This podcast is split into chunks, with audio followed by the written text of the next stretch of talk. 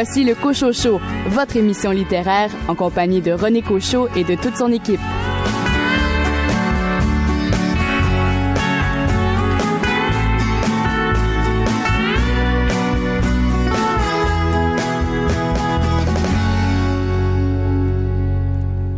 Ici René Cochot, en mon nom et au nom de toute mon équipe, je vous souhaite la bienvenue à cette émission euh, littéraire. J'espère que vous avez passé une belle semaine et que vous avez été ravi par une de vos euh, plus récentes euh, lectures.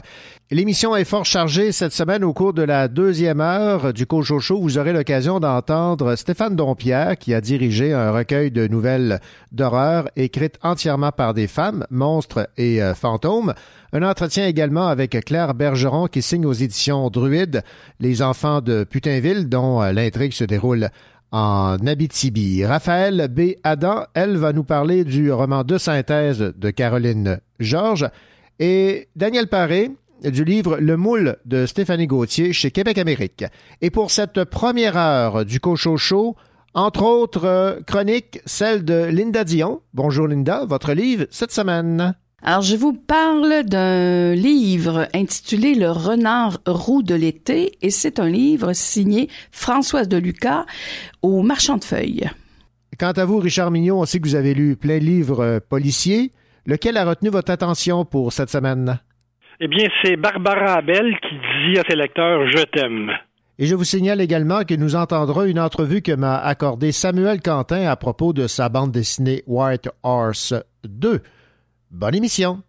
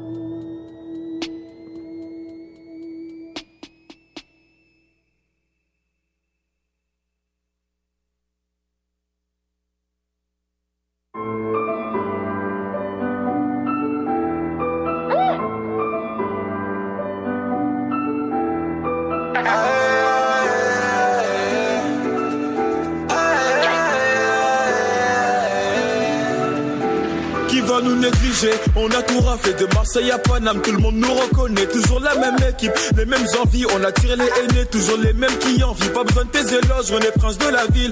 Tout est prévu, tout est déjà écrit. Mais tout le monde d'accord, c'est ce qu'on s'était dit. Les journées s'enchaînent, ça devient plus difficile. Rester, c'est le temps qui nous dira. Mais pour l'instant, aucune envie de bouger ma place. On a pris de l'âge, mais on est toujours resté soudés. C'est pas l'argent qui nous sépare. La seule question, c'est dans 4-5 piges. Est-ce qu'on ne kiffera encore? Et tant que mon équipe n'a toujours pas changé, j'estimerais que c'est nous les plus forts. Après la quand tout sera fini, on va kiffer encore.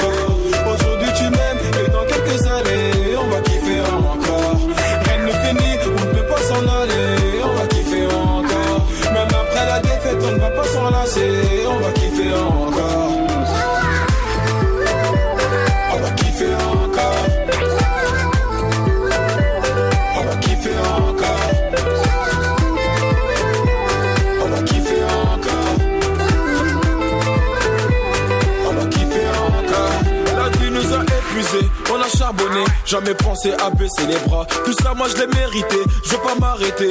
Y a toute la famille derrière moi. Toujours persévérant et ça depuis petit peu. Je me débrouillais même en ayant très peu. C'est mes rêves qui m'ont dit cette équipe. Toujours avec mes Renault Bab, tout est rebeu. Rester, c'est le temps qui nous dira. Mais pour l'instant, aucune envie de bouger ma place. On a pris de l'âge, mais on est toujours resté soudés. C'est pas l'argent qui nous sépare. La seule question, c'est dans 4-5 piges. Est-ce qu'on ne kiffera encore? Et tant que mon équipe n'a toujours pas changé, j'estimerais que c'est nous les plus forts. Après la musique, quand tout sera fini, on va kiffer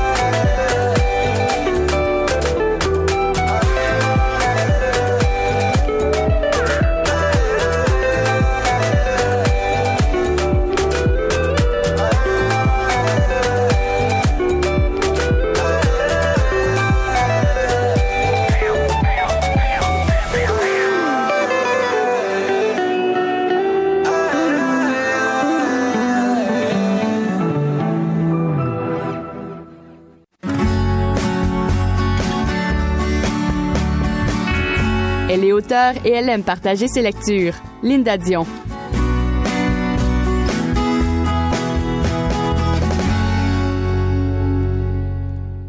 Elle est de retour pour nous parler de ses coups de cœur littéraires et cette fois, c'est un livre publié aux éditions Marchand de Feuilles de Françoise de Lucas, Le renard roux de l'été. Moi, j'aime beaucoup les éditions Marchand de Feuilles, ne serait-ce que par leur page couverture. Et là, le titre, Le renard roux de l'été, ça, Ah, ça- ça semble prometteur. titre, quel titre magnifique. Mhm. Et quand même, euh, je vais commencer dans, je vais d'abord vous présenter l'auteur, mais je vais commencer par parler du titre qui, Oui. moi, m'a beaucoup interpellé au départ et, et qui, euh, en bout de piste, est métaphorique, si on veut, de tout le roman. Donc, Françoise de Lucas est née en Italie, elle vit à Montréal. Son premier roman, Pascal, a été finaliste du prix Anne Hébert et du prix des libraires du Québec.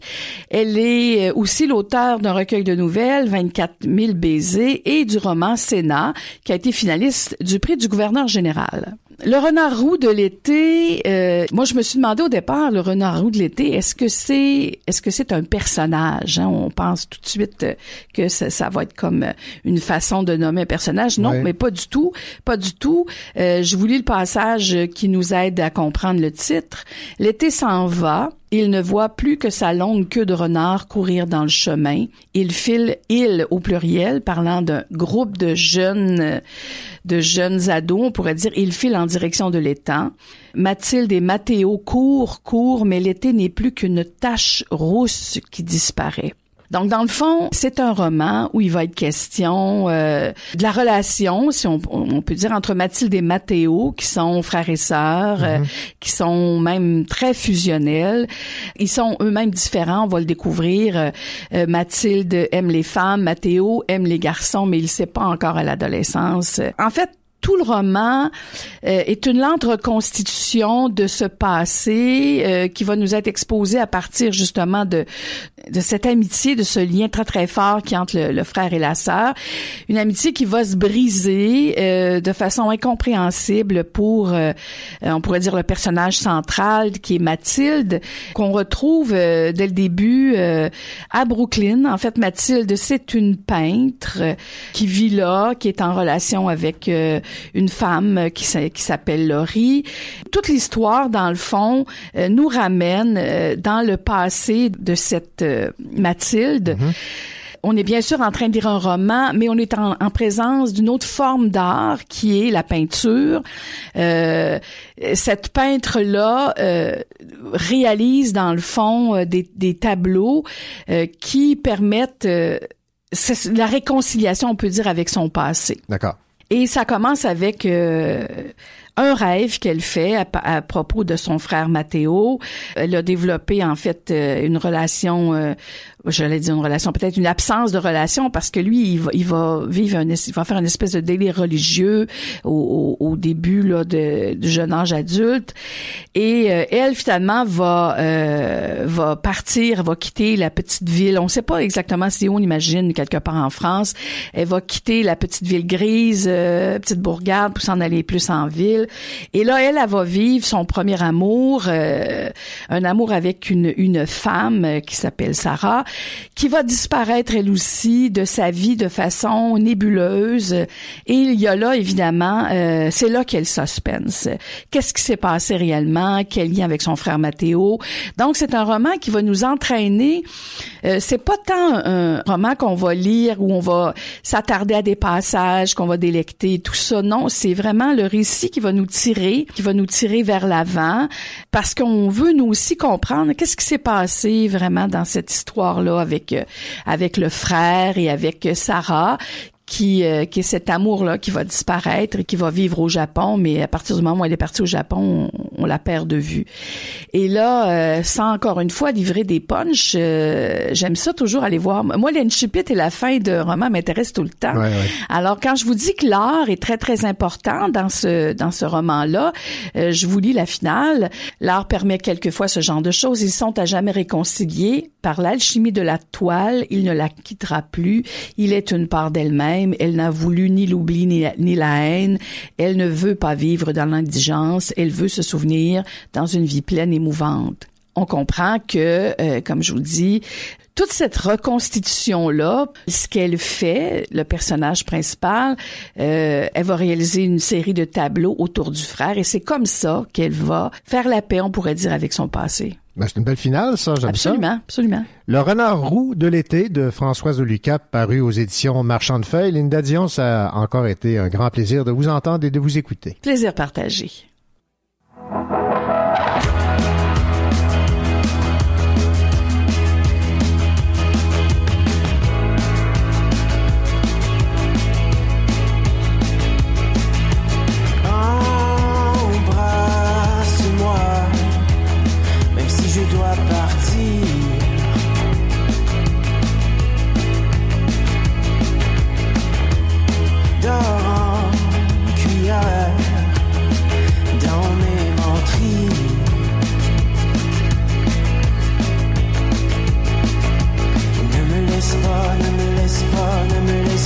ne me laisse pas approcher de ton cœur.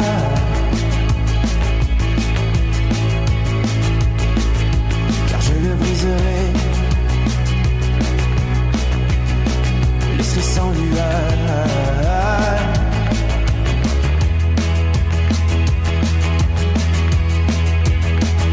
Je disais, je dois partir avant, mais avant quoi?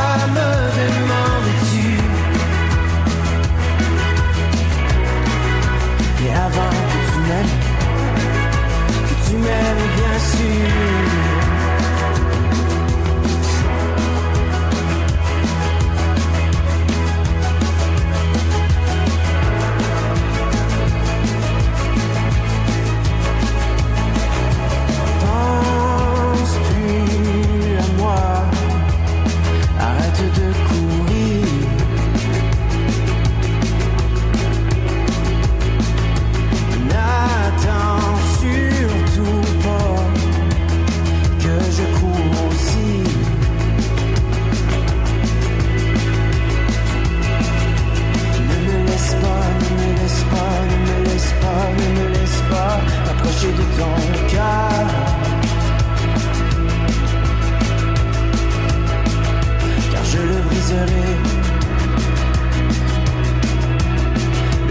on love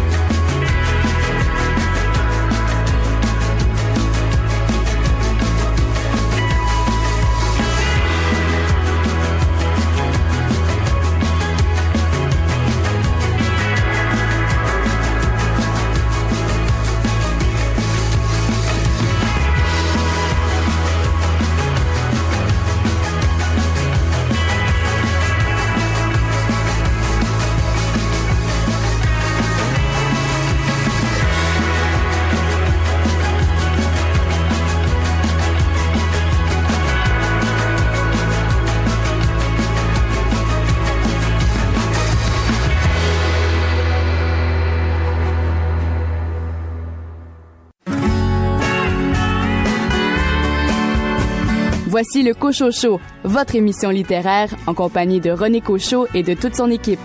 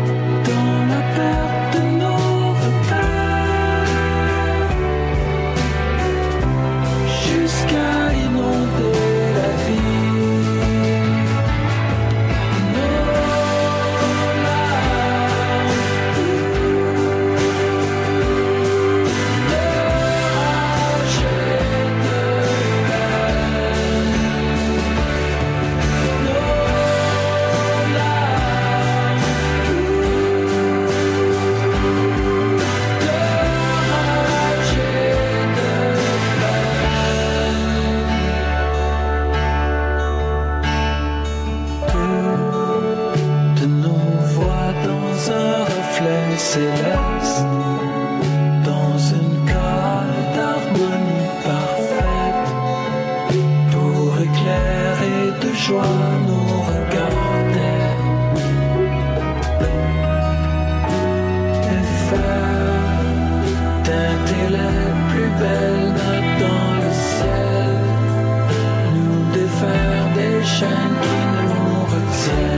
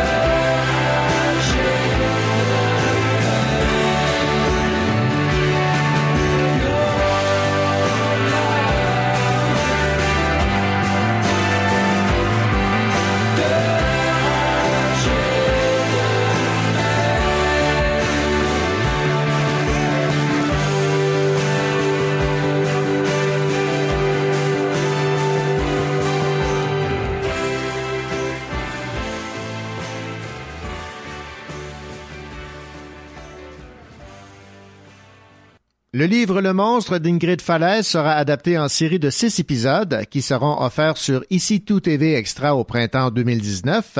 C'est l'auteur Chantal Cadieux qui a signé entre autres Mémoire vive et Providence à Radio-Canada qui scénarise la série, tandis que Patrice Sauvé qui a réalisé Ça sent la coupe et la série Victor Lessard va la réaliser. La comédienne Rose Marie Perrault incarnera le rôle principal, le personnage de Sophie, l'alter ego de Ingrid Falaise.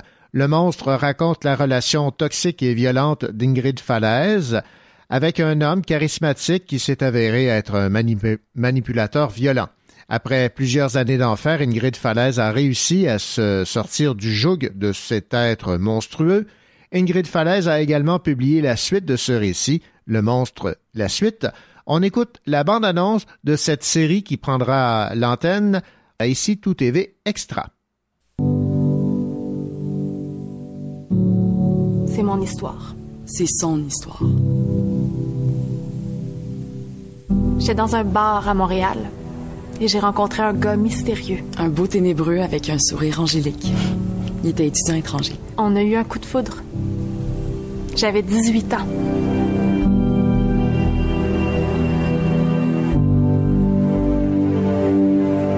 Il avait un charisme envoûtant. Mais il est vite devenu un bourreau. Un bourreau. J'ai réussi à m'en sortir. Mais ça m'a pris des années. Des années à vivre sous l'emprise de son persécuteur. Plus d'une fois, j'ai failli laisser ma peau. Je suis Ingrid Falaise et j'ai raconté mon histoire. Je suis Rosemary Perrault et j'interprète son histoire.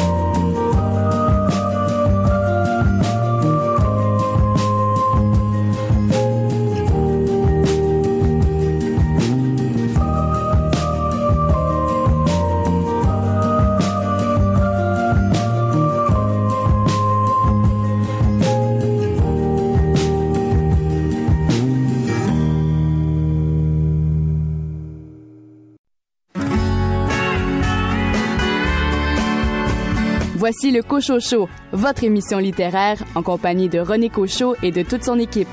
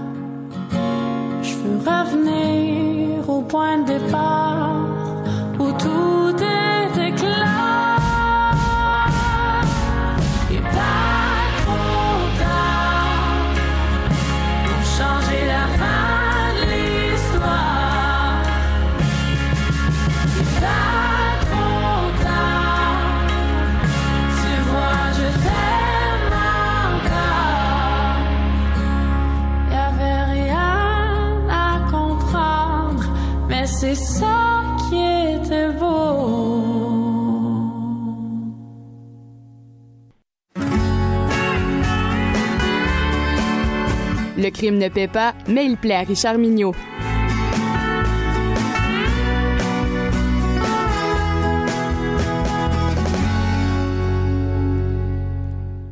Richard Mignot, bien le bonjour. Bonjour, M. Cochot. Comment allez-vous? Ben, ça va très bien. Excellent. Et puis, euh, quand on lit euh, des livres qui nous plaisent, on est euh, on peut plus heureux. Et je pense que c'est le cas de- du livre dont vous allez nous parler euh, cette semaine, de Barbara Abel, aux éditions Belfond. Le roman a pour titre Je t'aime. Oui, vous savez, faire, se faire dire je t'aime par Barbara, Barbara Abel, c'est quand même intéressant.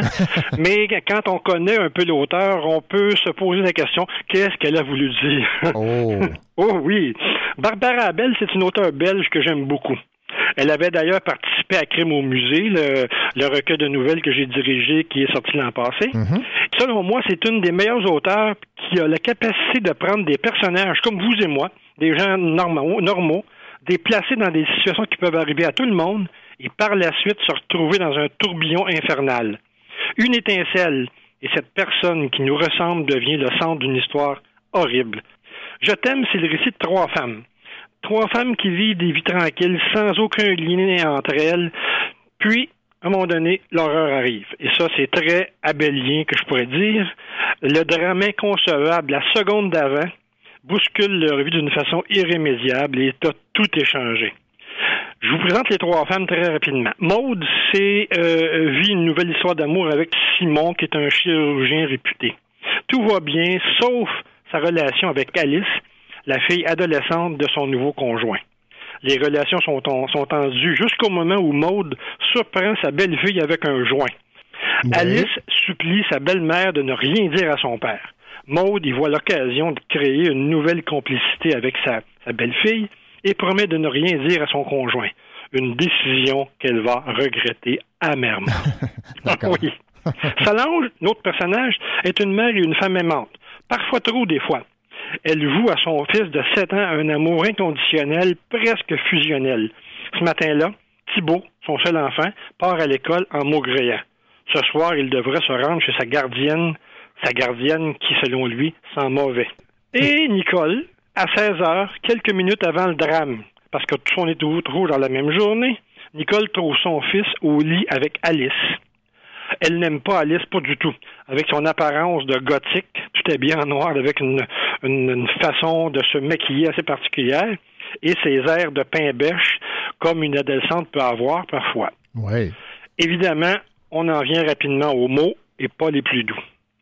Puis, un peu plus tard que 16 heures, le drame arrive. Et là, la vie de ces trois femmes-là va être bouleversée. Et commencera l'inévitable descente aux enfers, comme c'est nous concocter la diabolique Barbara Abel. Chacune d'entre elles ne sortira pas intacte de l'événement, même si elles n'y sont pour rien, en du moins pas directement. Et je vous dis pas c'est quoi l'événement, je vous laisse le plaisir de le découvrir. Maude, Solange et Nicole, trois femmes qui devront combattre l'horrible destin qui leur est arrivé sans avertissement. Il faut pas oublier aussi Alice, la jeune adolescente retrouvée dans le lit de, du fils de la, la première, qui est au centre de ce drame. Et là, on va tous se poser la question pendant très, pendant la majorité du roman, est-ce qu'elle est une innocente victime ou si elle est coupable et responsable? Bonne question. Dans un tourbillon, Barbara Abel nous tricote un récit où chaque maille ajoute au mystère de ces trois familles. La police enquête. Il y a des évidences tellement simples, mais tout demeure complexe. Les silences, les non-dits, les secrets d'avant, ces petites banalités-là qu'on cachait là, par opportunisme et parfois par lâcheté, mais tous ces mystères cachés-là sont sous le tapis, mais vont ressortir, puis prendre une importance démesurée. Et tout cela se change en culpabilité, en trahison, en mensonge et en accusation. Tout le monde est coupable d'une façon ou d'une autre. Et le lecteur, lui, est happé par l'intrigue. Il se questionne sur ses propres perceptions, pose des jugements où souvent il se trompe. Ça, c'est le génie de Barbara. Comme le disait, désirait l'auteur, il arrive à sa fin, décontenancé et presque surpris de la conclusion, mais très heureux de sa lecture. Lisez ce Je t'aime, un thriller psychologique qui ne laissera personne indifférent. Je t'aime de Barbara Abel, publié aux éditions euh, Belfond. Merci beaucoup, Richard Mignot, pour cette plaisir, euh, recommandation de lecture. Merci beaucoup.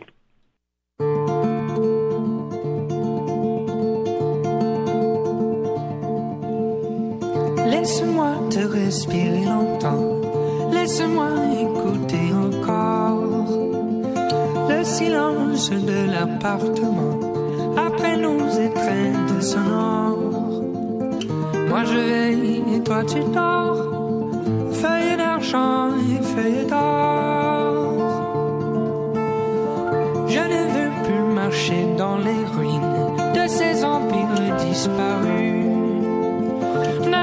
Seul sur les eaux salines, le bout du monde je l'ai déjà vu. Tous les chemins mènent à ton corps, feuilles d'argent et feuilles d'or. Par la porte, le temps déjà s'enfuit.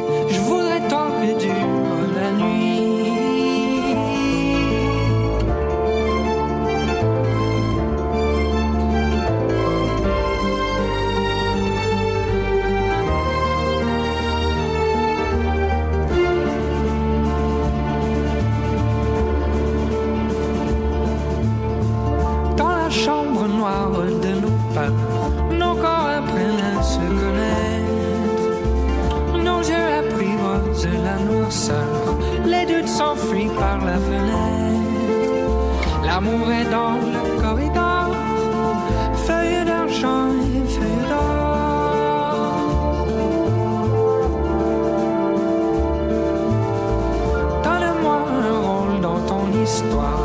une place dans ton décor.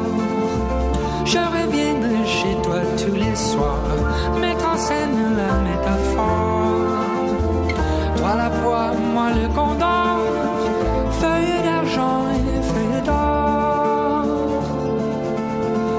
Laisse-moi te répéter les mots, ceux qui chassent les mauvais sorts.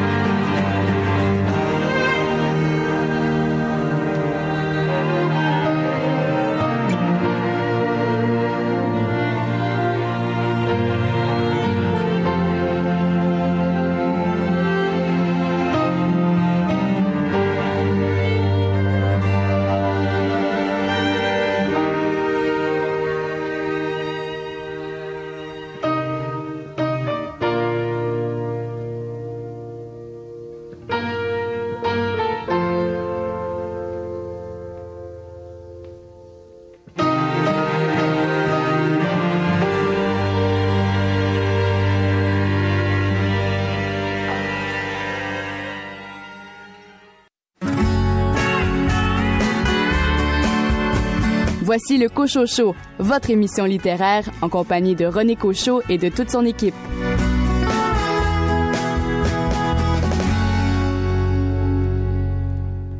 Les finalistes du Grand Prix de la critique ACBD, créé par l'Association des critiques et journalistes de bande dessinée, ont été révélés. Les euh, trois finalistes ont été sélectionnés parmi 86 ouvrages parus entre juillet 2017 et juin 2018. Et les finalistes sont Vogue la valise l'intégrale par Cyrus aux éditions de La Pastèque. Moi aussi, je voulais l'emporter par Julie Delporte aux éditions Pow Pow et White Horse, tome 2, Samuel Quentin, toujours aux éditions Pow Pow dans la collection White Horse. Le prix de la critique ACBD de la bande dessinée québécoise a été mis sur pied dans le but de promouvoir la richesse, la créativité et l'originalité de la bande dessinée québécoise, en plus de lui permettre de rayonner hors Québec. Je vous propose de réécouter l'entrevue que m'avait accordée Samuel Quentin à propos de sa série White Horse, en particulier White Horse tome 2. Samuel Quentin, bonjour. Bonjour. Samuel, vous avez eu beaucoup, mais vraiment beaucoup de succès avec euh, White Horse, première et euh, deuxième partie. D'où est venu ce goût pour euh, la bande dessinée? Ah, ben, j'ai toujours lu de la BD quand j'étais jeune. J'ai toujours consommé la fiction sous toutes ses formes, si on veut. J'ai toujours dessiné, mais l'idée de faire de la BD est quand même venue euh, tard. Mais quand j'étais jeune, je voulais en faire, ça c'est sûr. Après, c'est un peu disparu. Je voulais faire du cinéma, peut-être écrire des romans. J'ai étudié là-dedans, cinéma, en littérature. Puis euh, un jour... euh, je sais pas, il y a comme euh, une idée qui m'est popée dans la tête de juste euh, partir un blog parce que j'avais une idée que je faisais dans mes, mes cahiers de croquis parce que j'ai toujours dessiné, mais tu sais, pour le plaisir. Puis euh, je faisais tout le temps ça des astronautes. Je dessinais des astronautes dans mes cahiers de croquis, puis des fois je rajoutais des petites bulbes, des petits textes. Puis là, j'ai comme eu l'idée d'un un faux journal euh, intime d'un astronaute dans l'espace illustré. Puis là, j'ai dit, ah, je vais le faire sous forme de blog. Euh, ça se prête bien, c'est une entrée par jour. Puis ça a quand même eu du succès. Puis après deux mois, je me faisais approcher par Luc Bossé des éditions Pau Puis euh, il voulait le publier. Fait que là, j'étais comme, wow, tu sais, ça avait toujours été un, un rêve. Puis là, à ce moment-là, on dirait que ça s'est comme cristallisé dans ma tête que toutes mes euh, toutes mes idées que j'avais, euh, Ville et Misérable, c'était supposé être un film que j'avais imaginé à Concordia dans le temps. Euh, White Horse, c'était comme une nouvelle que j'avais écrite quand je voulais écrire de la prose. Euh, je me suis comme euh, aperçu de la liberté que ça me procurait la, bande dessinée, de juste être chez nous, pas besoin d'attendre de financement pour un film. Ben, même chose pour un roman, cela dit, mais j'ai comme réalisé qu'avec mes... euh, vu que j'étais capable de dessiner, je pouvais juste combiner ça avec mes scénarios que j'avais. Fait que là, à partir de ce moment-là, c'était j'avais trouvé mon mon médium j'avais trouvé ma, euh, ma voix puis là c'était juste comme ok toutes mes idées que j'ai euh, dans mes tiroirs là je peux je vais juste je vais les faire en BD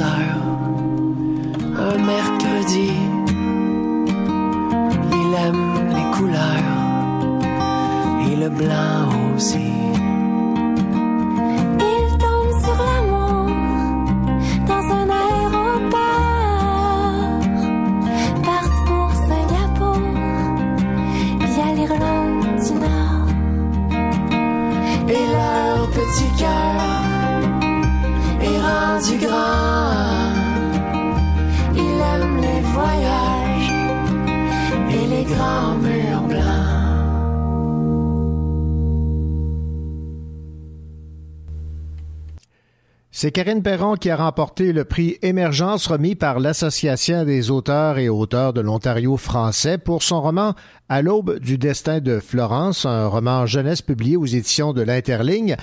Les membres du jury ont dit avoir été charmés par l'aplomb de la trame narrative et le naturel des euh, dialogues. L'auteur Karine Perron remporte une bourse de 2000 dollars. On se laisse avec une chanson de la formation Arcade Fire.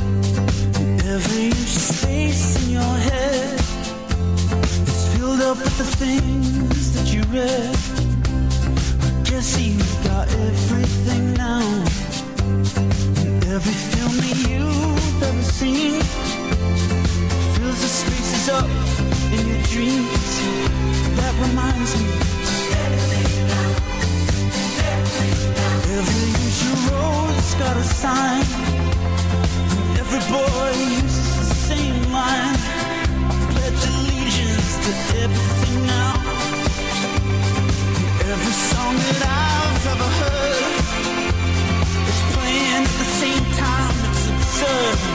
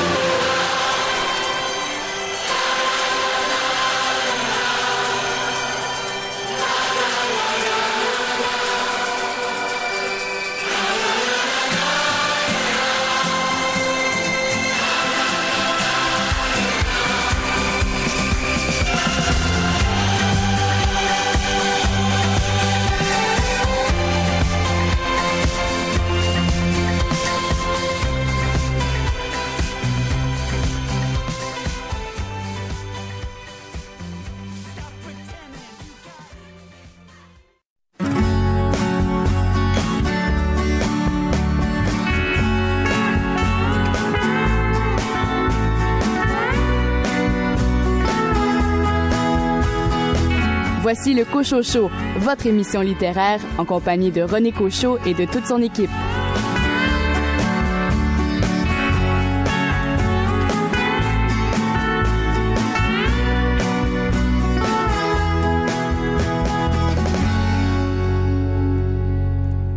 Au menu de cette deuxième heure de votre rendez-vous littéraire, un entretien avec Stéphane Dompierre qui a dirigé un recueil de nouvelles uniquement composé de femmes qui euh, se sont lancées dans l'aventure d'écrire des nouvelles d'horreur, monstres et fantômes.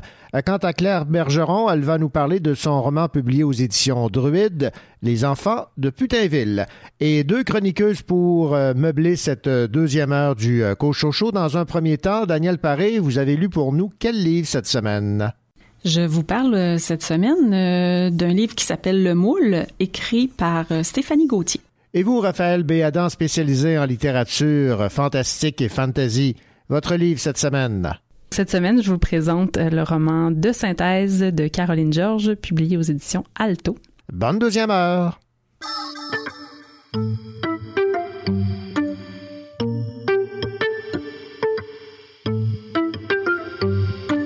Laisse-moi encore jouer, le jeu d'avoir parfait.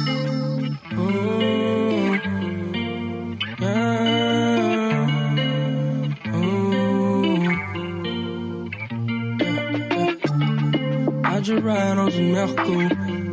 J'ouvre la fenêtre, mais il fait chaud. Guerre sous les vibratos. Oh yeah, yeah, no. Ooh. Habillé en mais je. J'te go back si j'avais levé. Faut répondre aux attentes. Yeah. Faut remonter la pente. And I be riding, shake my back on. Mon chick pas my bro, pulling out a fat. And I be riding loin la maison. Voyage peu importe la saison. Oui, bro, j'ai tout ce qu'il faut. Je me suis bien installé avec mon équipement. Sans la nuit, smoking weed.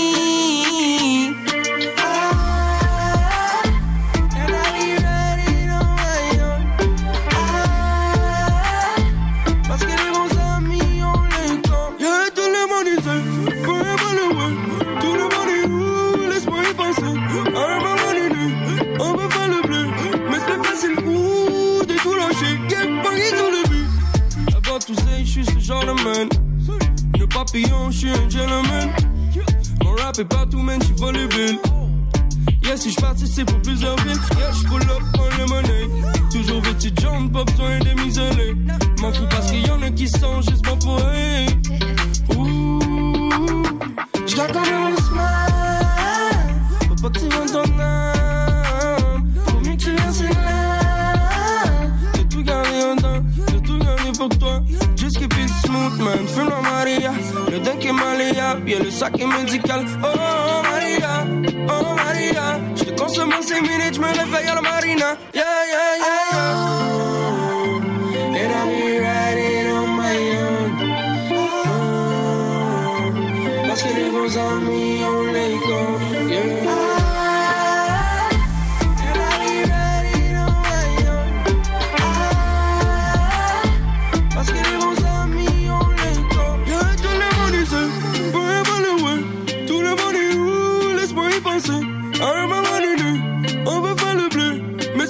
C'est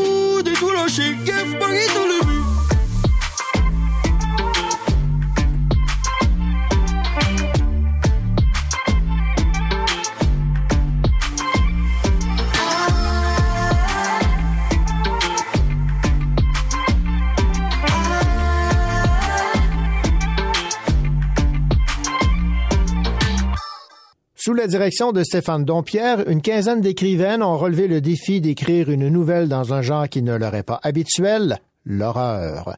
Les auteurs Fanny Bloom, Stéphanie Boulet, Catherine Côté, Fanny Desmeules, Marie Demers, Marie-Hélène Larochelle, entre autres, ont signé des textes dans ce recueil intitulé Monstres et fantômes. Je me suis entretenu avec Stéphane Dompierre qui m'explique dans un premier temps d'où lui est venue l'idée. L'idée m'était venue quand je faisais les, j'ai dirigé trois recueils de nouvelles érotiques, en fait, où j'invitais autant des, hommes que des femmes. Et euh, de fil en aiguille, j'avais envie de passer un autre appel et euh, l'horreur quelque chose que j'ai redécouvert euh, récemment alors que j'en lisais beaucoup quand j'étais jeune. J'ai aperçu qu'au Québec, c'était un territoire surtout euh, investis par les hommes. Je dis pas qu'il n'y a pas de femmes qui en font et qui en font de la bonne, mais c'est déjà plus rare. Donc, euh, j'avais envie de- de- d'ajouter quelques voix au corpus euh, d'horreur, donc des voix féminines. Est-ce que les voix féminines que vous avez choisies avaient déjà commis des textes qui vous laissaient entrevoir que ça pouvait être intéressant ou, comment vous les avez choisis? Quelquefois, même si euh, elles ont rarement basculé complètement dans l'horreur, mais je dirais que quelques-unes écrivaient déjà des textes un peu angoissants, tout ça, mais pour moi, c'était vraiment euh, un peu comme la sexualité. Je trouvais, je trouvais intéressant de voir comment, euh, comment les femmes définissent l'horreur euh, en 2018 avec évidemment tous les mouvements de dénonciation euh, euh, d'hommes abuseurs et tout ça. Je trouvais qu'il y avait quelque chose.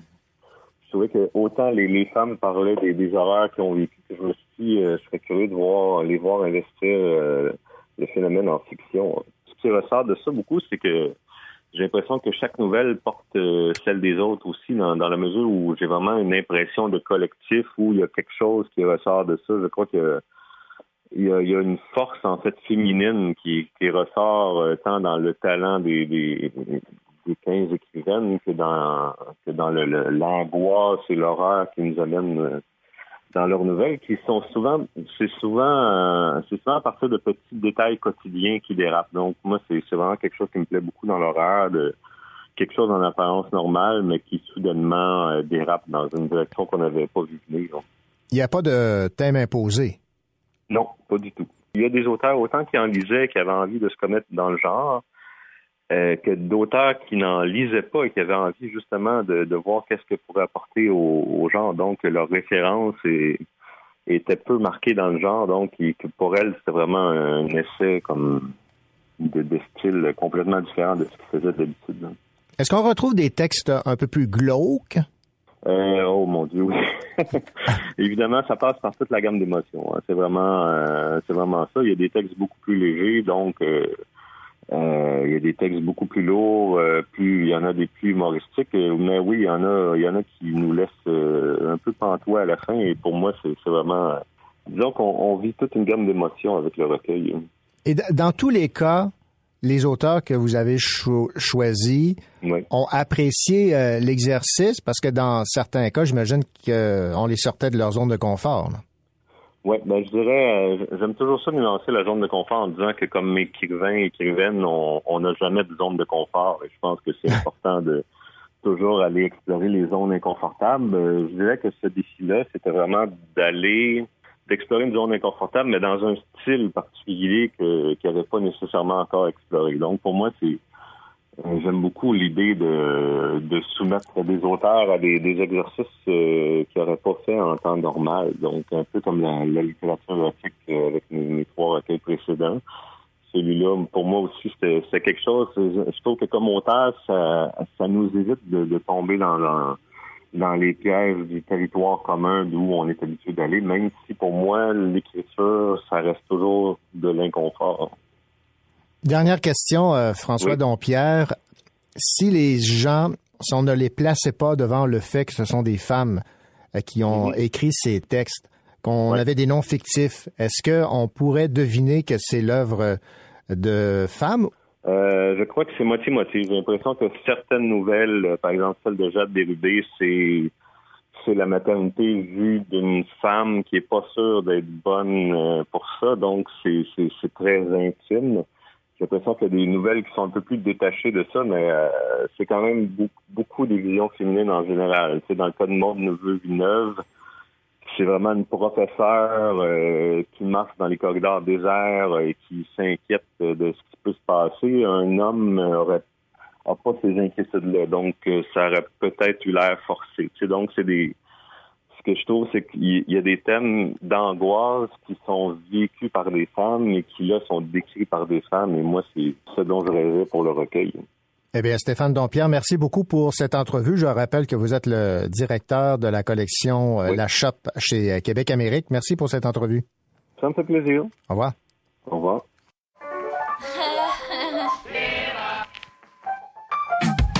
Télé, coussin, couverte. banana slut. Bjärtabul. Bla, bla, bla. Red hot chili pepper. So, respirer. Jaser, jaser, jaser. Respirer.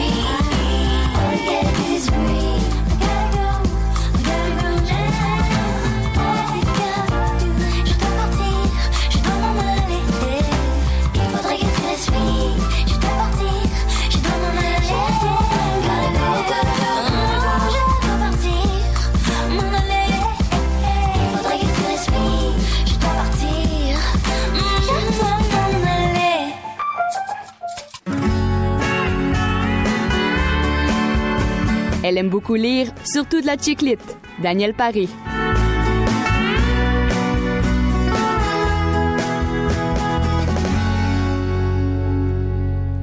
Daniel Paré, bien le bonjour. Bonjour René.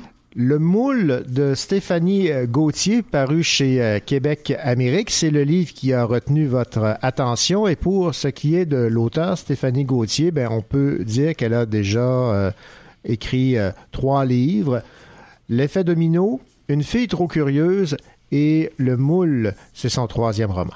Alors ici, on a affaire à un court roman qui fait pas 200 pages et qu'on lit d'une traite. Le personnage principal s'appelle Claudia Dumontier. C'est une femme de 40 ans fraîchement séparée et mère de trois filles qui laisse son emploi pour devenir, tenez-vous bien, coach en conformité sociale. C'est-à-dire qu'elle souhaite aider les gens à être comme les autres, à entrer dans le moule, d'où le titre. Ah, voilà. Elle est persuadée que c'est la seule vraie recette du bonheur. D'accord. Au fil des clients qui défilent dans son bureau en consultation, on constate qu'elle y réussit plutôt bien, malgré quelques bévues plutôt cocasses. Et puis, un beau matin, arrive Maximien, un jeune universitaire pour qui elle a tout de suite une attirance qui semble réciproque malgré la différence d'âge. On comprend assez vite que Maximien, lui, a une idée bien précise de ce qu'il vient chercher en consultation. Et être comme les autres, c'est pas du tout dans ses plans. la durée du roman, dans le temps, est de cinq semaines. Et Claudia apprend à la fin pourquoi ce jeune homme est venu la voir. Je me garde bien de vous expliquer pourquoi, mais je vous dirai seulement que je suis restée un peu sur ma faim. J'aurais aimé que l'auteur aille au bout de l'histoire plutôt que nous laisser imaginer euh, ce qu'on souhaiterait qui arrive là, euh, à la ouais, conclusion. Donc, mais euh, j'ai aimé ça lire ça, puis je donne aussi une bonne note pour la couverture qui est remplie de cupcakes, dont un seul est différent. C'est vrai. Ça illustre bien le propos et aussi la devise de cette Claudia Dumontier qui est La vie est un grand four et nous sommes tous des cupcakes. Délicieux petit livre, René. Ben voilà, le moule Stéphanie Gauthier. Merci beaucoup, Daniel Paré, pour cette recommandation de lecture. Avec plaisir. Voici le Cochot Show, votre émission littéraire en compagnie de René Cochot et de toute son équipe.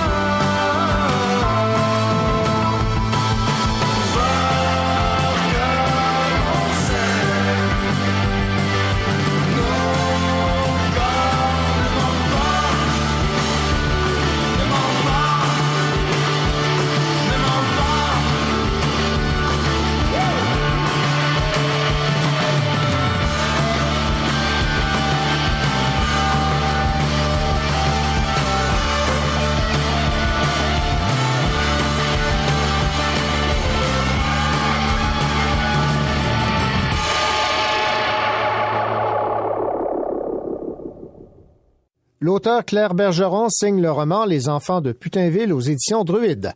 Inspiré par l'histoire de Roquedor, village à la réputation douteuse, Claire Bergeron fait revivre l'âge d'or de l'exploitation minière des années 30 et 40 en plein cœur de l'Abitibi. Traversé par une intrigue familiale, le roman Les enfants de Putinville retrace la courte existence de cette euh, communauté aujourd'hui disparue et nous permet d'imaginer le développement de cette région riche en ressources naturelles et en récits mémorables. On écoute Moi, quand j'ai découvert euh, d'Or, qui avait été surnommé Putinville en Abitibi, je suis restée très, très étonnée parce que je faisais des recherches pour écrire sur les mines, mais j'avais jamais entendu parler de Rock d'Or. Rock d'Or, ça, c'est un village de squatteurs qui était rattaché aux quatre mines de Val d'Or au milieu des années 30, quand, quand les mines se sont développées. Puis à ce moment-là, les mines, eux autres, ils refusaient que les mineurs aillent s'installer sur le terrain parce qu'ils voulaient pas développer les infrastructures. Fait que les mineurs, eux autres, ils allaient s'installer dans un village de squatteurs qui a été surnommé Rock d'Or. Puis dans ce village-là, il y avait ni église, ni école, ni force de l'ordre. Puis comme il y avait 800 mineurs dans les mines de Val d'Or, puis là-dessus, il y en avait 600 qui étaient des célibataires. Puis on imagine facilement que les fins de semaine de paye, bien, les belles demoiselles arrivaient par train pour rencontrer ces mineurs-là. C'est comme ça que s'est développé une espèce de, de bordel, comme on pourrait dire. Mais moi, ce que c'est que j'ai voulu, c'est que j'ai voulu camper des familles honorables. Parce que même ce, ce village-là qui a réellement existé, Roc d'Or, ben c'est certain qu'il y avait des familles aussi, parce qu'il y avait des mineurs qui vivaient là avec femmes et enfants, puis il y avait des mineurs aussi avec leurs femmes, puis tout ça, puis les enfants. Puis comme il n'y avait pas d'école, fait moi, ce que j'ai choisi, c'est que j'ai choisi une famille qui partait de Montréal. C'est un médecin, c'est une, femme, entre autres, qui, elle, devient veuve, puis elle remarie un médecin. Puis à l'époque, en 1930, les médecins ils vivaient très pauvrement, parce qu'on était après la, crise de 1929, la grande crise, puis euh, les, les gens n'avaient pas d'argent pour payer, puis à l'époque, les médecins n'étaient pas payés par le gouvernement. Fait qu'elle marie un médecin, puis ils décident de partir où il y a de l'argent. Fait qu'ils s'en vont à d'Or. Lui, le- mari part le premier. Quand il arrive, elle, quand elle va rejoindre son mari avec ses deux enfants plus tard, ben, elle découvre que c'est pas un cabinet de médecin qui a ouvert, mais c'est plutôt, il a construit un, hôtel, un immense hôtel dans lequel il y a des, filles de joie, naturellement. Il y a du jeu aussi, parce que, tu sais, il y a une espèce de petit casino sous-sol. Puis en plus, l'alcool coule à flot, puis c'était défendu à l'époque, euh, dans le proche des mines, interdit. Elle se retrouve là, puis à vivre en haut de cet hôtel-là, parce que la famille vivait à l'étage. C'est comme ça que j'ai voulu développer, mon intrigue dans un milieu vraiment spécial. Puis ce que c'est qui va, ce que survenir, on le voit dans le premier chapitre, c'est que mon, mon Hélène, qui a marié ce médecin-là, puis qui arrive, ben, dans le premier chapitre, elle disparaît mystérieusement. Là, on se demande qu'est-ce qui a pu arriver. On retourne dans le passé, comme dans mes autres romans. Puis c'est là qu'on développe l'intrigue. Parce que ces enfants, ils sont certains que leur mère, elle les a pas abandonnés à Putinville avec le, le mari en question. C'est comme ça qu'on développe l'intrigue au début. Bon, ce, ce- ce village a existé combien de temps? Et ce que je comprends, c'est qu'il n'y avait ni force de l'ordre, ni élus municipaux. Il y avait, c'était, le- les gens étaient laissés à eux-mêmes. là. Oui, c'était un village vraiment free for all. Là, il y avait absolument rien. Les, les enfants étaient obligés d'aller à l'école à Val d'Or. Oui, sur place, ils trouvaient des professeurs des fois pour les plus jeunes, mais c'était vraiment euh, des villages laissés. D'ailleurs, ce village-là n'a pas duré tellement longtemps. Il a duré une dizaine d'années, mais ça se passait toujours comme ça en Abitibi à l'époque. Parce que si vous prenez les, mines de Noranda, par exemple, on va prendre l'exemple, les- le terrain de, la mine de Noranda, ben, le village de squatteurs, c'était Rouen. Puis Rouen, mais se développait comme ça, de la même façon que s'est développé Rock d'Or, sauf qu'ils ont eu la permission du gouvernement de se réunir, puis c'est devenu Rouen-Noranda.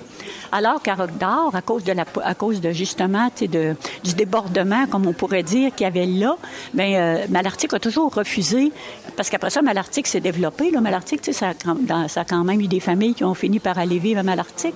Mais là, ils ont refusé de payer pour d'Or, puis ils ont, ils ont refusé que ce village-là soit réuni. Fait que c'est pour ça que Malartic est resté Malartic, il n'y a jamais eu comme Rouen-Noranda ou comme Val d'Or-Bourlamac à l'époque. Là. Mais vous avez mentionné que les mines euh, refusaient que les employés euh, s'installent sur leur, sur leur terre pour éviter d'avoir à développer des infrastructures, réseau d'égouts, réseau d'aqueduc. Mais qu'en était-il de d'Or? Il n'y avait pas d'infrastructure non plus ou euh, qui s'en occupait? Non, Rock d'Or, il y avait vraiment pas d'infrastructure non plus. C'est justement pour ça, dans le roman, d'ailleurs, on, on- des fois, on va, on avoir l'impression que le roman, il sent, qu'il y a des odeurs, parce que, tu sais, les, les égouts, c'était, à ciel ouvert. Il y avait des grands, tu sais, mettons, il a essayé d'envoyer ça vers la forêt, tu sais, quelque chose comme ça. Mais avec les années, parce que ça allait être ouvert presque une dizaine d'années, mais avec les, les années, ben, c'est sûr qu'il y avait des odeurs qui se développaient, surtout dans les canicules d'été, ça, c'est certain. Puis après ça, ben, Rock d'Or était surélevé par rapport à Malartic. Fait que les eaux usées ont commencé à couler vers Malartic. Ça, va de soi.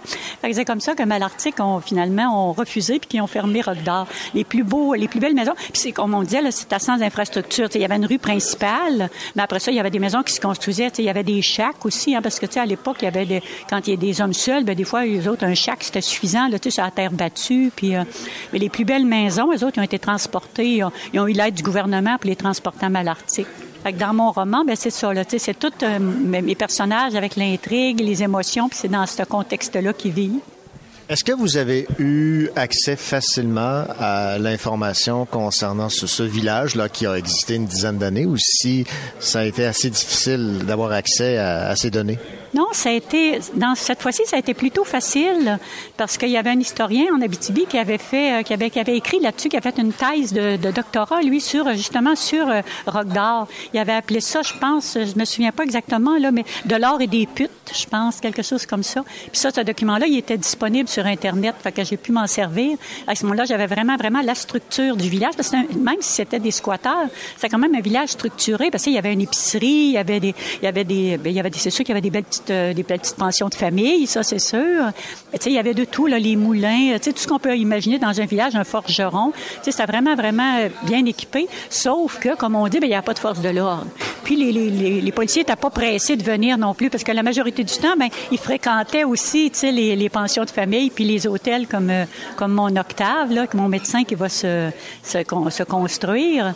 Ben, tu sais, il fermaient les yeux, tu sais, les polices fermaient les, fermaient les yeux un peu. Fait que ça donnait une chance euh, à se développer de cette façon-là.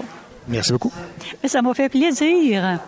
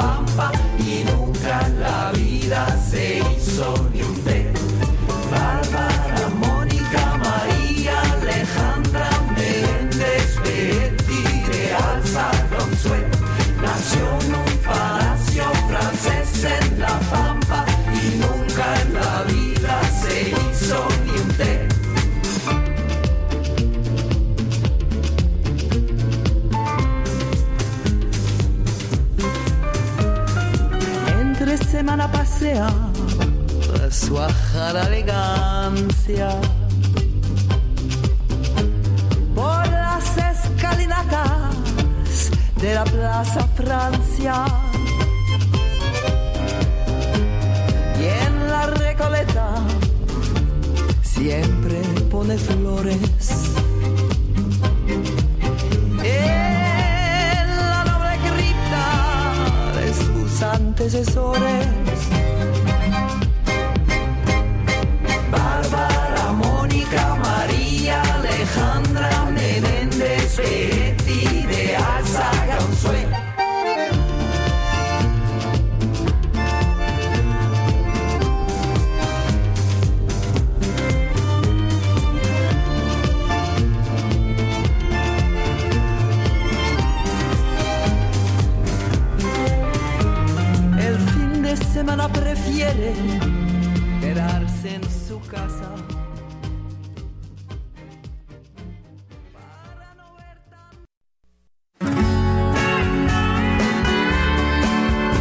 Voici le Cochot Show, votre émission littéraire en compagnie de René Cochot et de toute son équipe.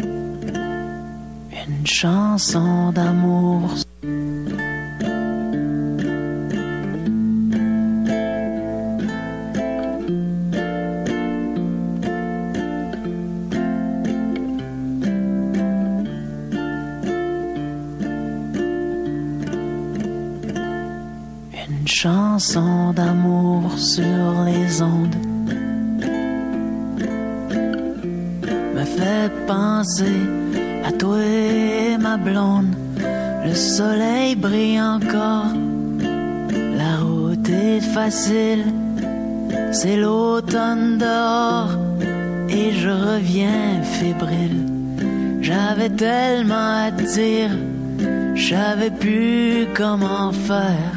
J'ai préféré partir, j'ai préféré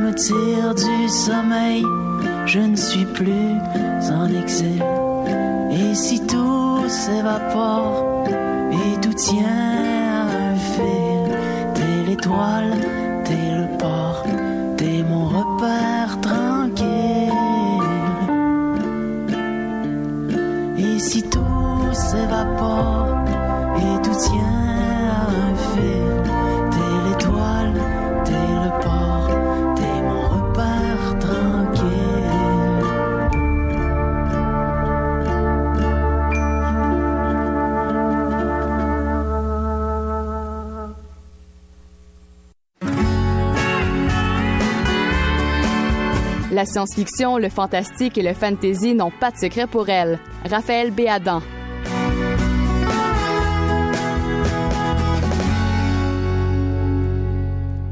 Raphaël Béadan, bonjour. Bonjour René.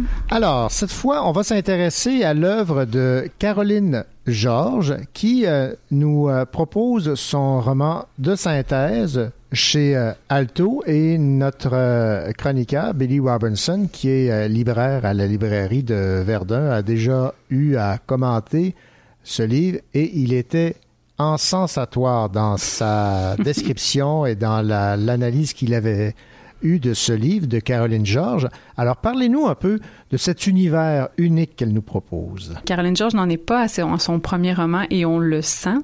C'est très maîtrisé, c'est très bien fait. De synthèse euh, est, un, est un récit science-fictionnel à la fois contemporain parce que on, y suit la hum, déchéance, si on veut, d'une euh, d'une femme qui a qui a abîmé beaucoup le lien avec sa mère, une femme qui se s'enfuit dans dans la quête de devenir une image. C'était quelqu'un qui était mannequin auparavant, mais pas dans le but de, se sentir plus belle ou d'être vue par les autres, mais de devenir vraiment une image.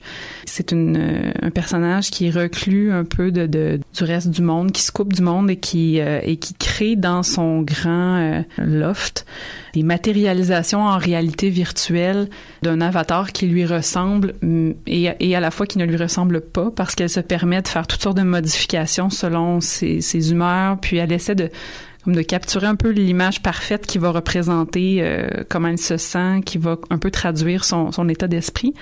Euh, là où ça devient vraiment plus contemporain dans un sens, c'est euh, c'est qu'on se rattache beaucoup aux émotions et aux sentiments parce qu'en réalité, cette femme-là apprend que sa mère est en phase terminale.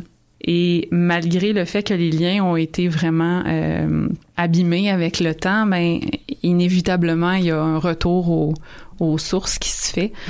Euh, donc la mère euh, c'était toujours une, une personne qui était très euh, négative, qui vivait en banlieue, qui était un peu, qui traînait un peu sa, sa vie là de, de, de, façon très très négative, très pessimiste. Et la fille avait voulu un peu se sauver de cette vie-là en devenant justement mannequin, mais n'a jamais réussi à combler ce vide-là, si on veut. Donc c'est en quelque sorte une espèce de retrouvaille, un aboutissement d'une relation filiale finalement, une histoire de, de corps d'image, euh, de relation avec les autres, de relation avec nous-mêmes, avec notre propre corps, de plusieurs façons. La, la plume de Caroline George est vraiment très évocatrice, très précise. Elle proposait aussi beaucoup d'idées, euh, d'idées très intéressantes. Euh, comme on dit, c'est pas de la, comme c'est pas de la science-fiction avec euh, des robots puis un univers futuriste puis de l'espace puis des choses comme ça. Là, on est vraiment euh, dans une science-fiction beaucoup plus proche de ce qu'on peut connaître avec la réalité virtuelle, avec euh, ce genre de technologie-là, Mhm. mais poussé un peu plus loin, évidemment.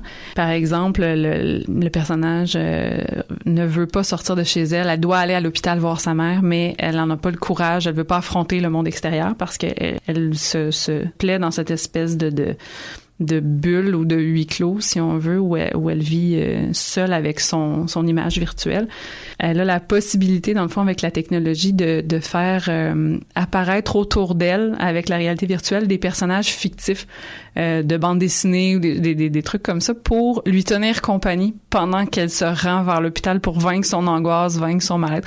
Donc, on- c'est c'est le genre de, de, de propositions que, que l'auteur fait là, ici et là qui, qui sont euh, très originales puis qui viennent un peu euh, teinter ce, ce, ce récit qui, qui est quand même euh, lourd dans son ensemble, mais, mais très lumineux avec le, le avec le, le, le message qui, qui, qui véhicule au, au final. Donc, euh, le concept de science-fiction, les concepts euh, science-fictionnels sont présents, mais sont plus euh, sont plus ténus, sont plus en en filigrane. Ils, ils servent le propos de l'histoire, mais c'est pas une histoire de science-fiction. Euh, donc, c'est un récit qui est somme toute très intimiste. Je pense qu'on on ne peut pas euh, ne pas être touché par euh, par les relations la relation mère-fille qu'il y a là-dedans, euh, mais aussi la relation de de- d'apprendre à, à s'aimer soi-même, aimer, aimer son corps, son image. Mhm. Donc c'est c'est un peu de tout ça dont il est question. Caroline Georges aux éditions Alto et son roman de synthèse. Moi, j'avais lu Sous béton Mhm. précédemment et j'avais été sous le choc de son, de son écriture. Disons qu'elle a, elle a sa signature et son style. Mm, absolument. Merci beaucoup, Raphaël. Merci René. Roll the dice, yeah. Borderline, yeah. En beau de l'air ou ben crier qu'il me faut de l'air, yeah. The morning after, check mes mots défauts, c'est la fin. À poser ma signature, à crier bon débat, man. Le miroir me crie que j'aurais dû rester couché, gars. D'autres me d'arrêter parce qu'il y a pas de débouché, gars. L'histoire de je l'ai faite, connecte tout de suite lige, gars. Moi je me connais, start un collègue ou une bitch, bruh. J'en ai passé des puffs. Get to know you, get to know me, but I always get to know. Puis c'est pas les autres qui me l'ont dit, ouais, c'est jamais trop beau, ouais, c'est jamais trop beau. T'es la tempête, tout fait que rien ne serait jamais trop beau, I roll the dice, yeah. Borderline, yeah. En beau de l'air ou ben crier qu'il faut de yeah. The morning after, check mes mots défauts, c'est la fin. À poser ma signature avant de crier bon débat, man. Les choses se passent vite, les choses se passent vite. Suffit d'un move pour ton nom se trouve partout dans le Québec entier. Le kid a grandi à cause des échéanciers. À cette il marche juste avec les géants, fini l'apprenti. Des paroles en l'air pour toutes les têtes qui le sont. What a gars, c'est le seul, il vit le rêve qui le cru. C'est jamais trop beau, non, c'est jamais trop beau. Fini par les dollar signs, ici on parle un autre jour. Renat. The dice, yeah. Borderline, yeah. En beau de l'air ou ben crier qu'il faut de l'aide, yeah. Le morning after, check mes mots défauts, c'est la fin. À poser ma signature avant de crier bon. Roll the dice, yeah. Borderline, yeah. En beau de l'air ou bien crier qu'il me faut de l'aide, yeah. Le morning after, check mes mots défauts, c'est la fin. À poser ma signature avant de crier bon Roll the dice, yeah. Borderline, yeah. De l'air ou bien crier qu'il me faut de l'aide, yeah. Le morning after, check mes mots défauts, c'est la fin. À poser ma signature avant de crier bon débat,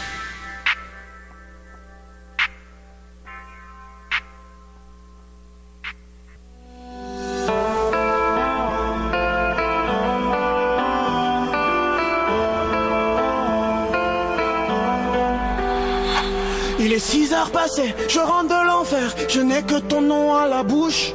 Le monde appartiendrait à ceux qui se lèvent à l'heure à laquelle je me couche. Et si mes baisers, mes fleurs et mes poèmes n'ont plus de valeur pour toi, je les offrirai même si c'est toi que j'aime, à la première qui les prendra. À cause de toi, je fais n'importe quoi de moi et à cause de toi, je ne sais plus ni l'envers cœur à droite et j'ai les yeux par terre. Je rentre chez moi quand le ciel rallume la lumière.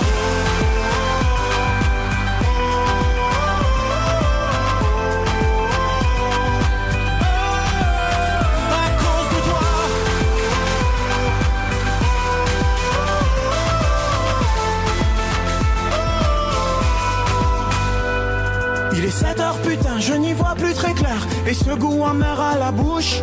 Pour les gens c'est demain, pour moi on est hier. Il serait temps que je me couche.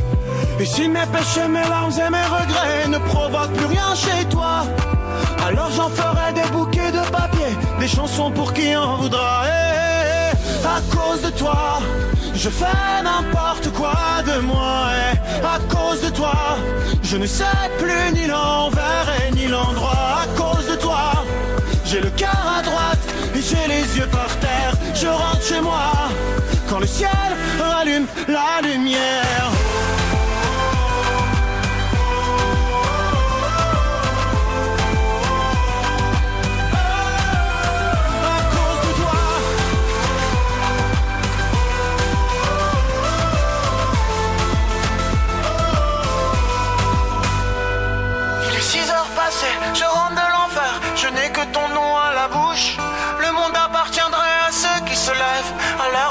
Je me couche.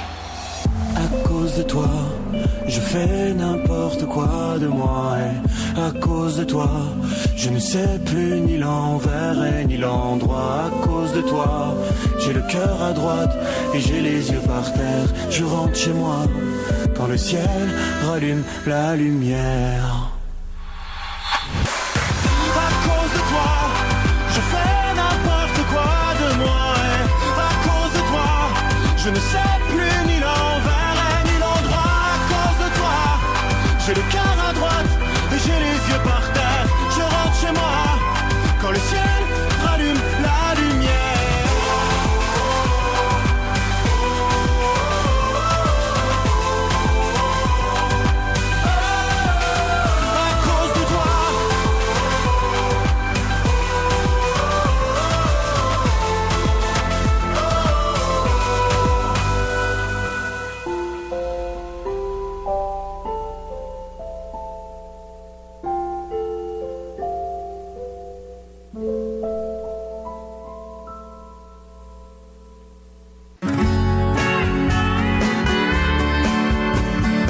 Le Cochocho, votre émission littéraire en compagnie de René Cochot et de toute son équipe.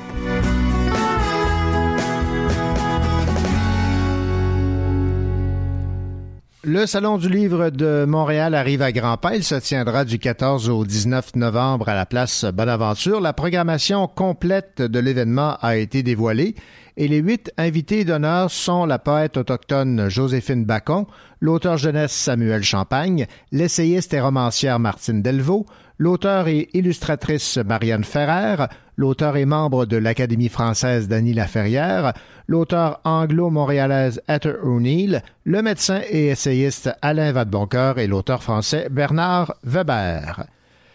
L'écrivain à succès Stephen King a fait un acte de générosité en autorisant, à coût presque nul, une adaptation d'une de ses nouvelles par des élèves de, de l'Académie de cinéma du pays de Galles. Ces adolescents passionnés de cinéma passeront les prochains mois à travailler donc sur le scénario avant de réaliser un court métrage inspiré de cette nouvelle.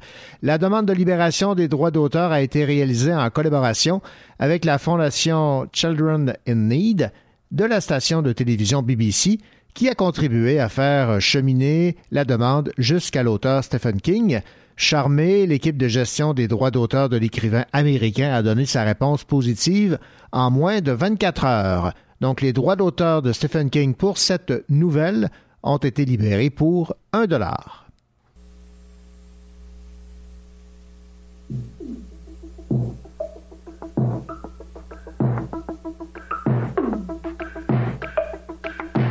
J'avais perdu tout espoir de tout mourir pour guider Et ça volit mon anani Naninga nanga balembi Un peu d'amour pour un soir. Et qu'une envie c'est te voir. Kasi nanga pe balembi Et ça volit mon anani Kasi okoye Olangu isinga Ulingo na yo ya bango Kutuna yo Mbona yo nani? sikisanga sikisanga mobali kitoko loba nanga. Imisanga sikisanga alure kitoko.